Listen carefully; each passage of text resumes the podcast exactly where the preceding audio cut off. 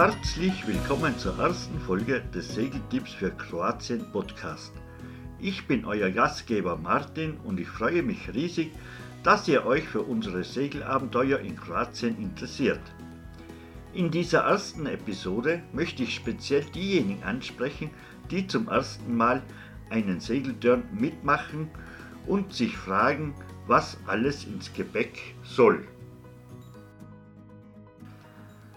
Für viele von euch, die das erste Mal an Bord gehen, kann die Frage nach der richtigen Ausrüstung und dem passenden Gepäck eine Quelle der Unsicherheit sein.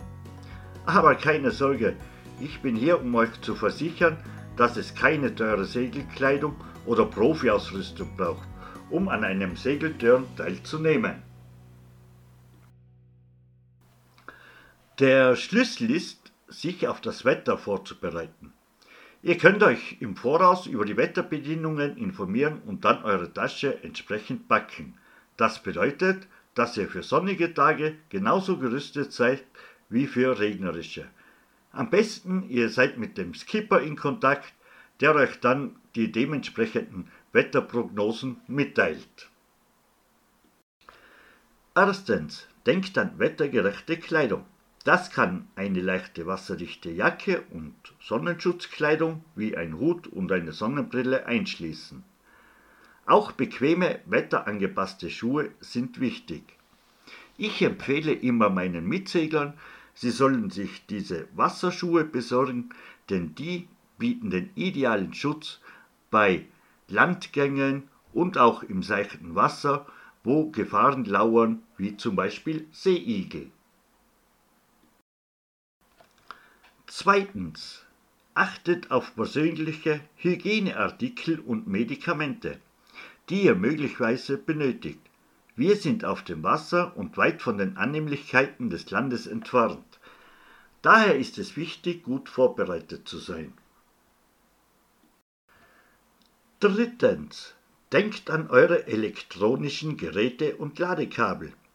Es ist immer hilfreich, eine Powerbank mitzubringen um eure Geräte aufzuladen. Es gibt zwar Strom und eine Lademöglichkeit auf einem Segelschiff, aber es ist nicht schlecht, wenn man eine Powerbank mitnimmt.